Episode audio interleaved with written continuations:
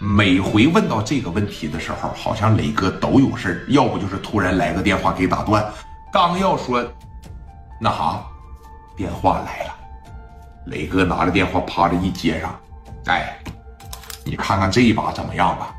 你这不纯纯作死一样吗？你这不纯纯的？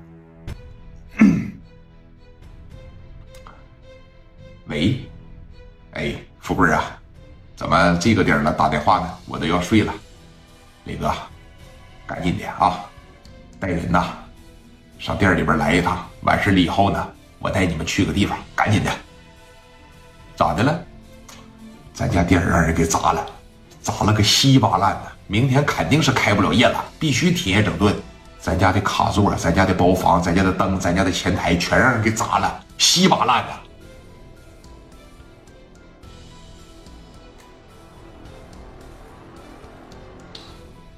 有这种事儿啊？那可不呗。你怎么知道他们在那儿呢？你没事吧？我没事我这一把学尖了。你昨天晚上不一再强调吗？见什么人说什么话，无论怎样都不能像之前对胡宝刚那样那么冲动。那他们砸店的时候，我就在边上看着了。你就干看着了？那我不干看着咋整啊？人家来了三四十号人，拿着菜刀，拿枪，我要一上去的情况下，不又得给我砍个烂蛋，上医院里边住院去啊？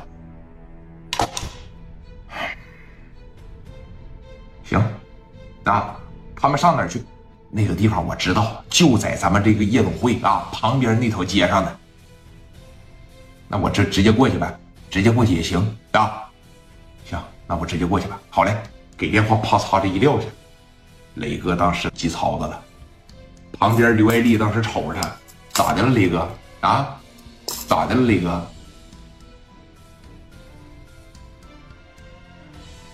店让人砸了。店让人砸了，砸啥样啊？富贵不说了吗？砸的都开不了业了。妈了个逼的，谁呀？啊！磊哥当时寻思了，不用琢磨，我应该也能猜个差不多，百分之百应该是那个姓刘的，叫刘季的那小子。走的时候我就看着那逼样缓过来点儿啊，这果不其然，还真缓过来了。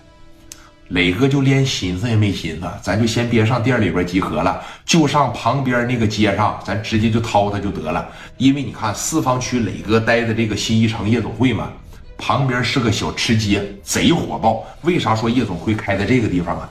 在小吃街吃点小吃，灌几棒子啤酒，来这个地方接着喝来啊，流量特别特别的大。把电话就打给了蒋元，蒋元打给了刘丰玉，打给了刘毅，也打给了史殿林。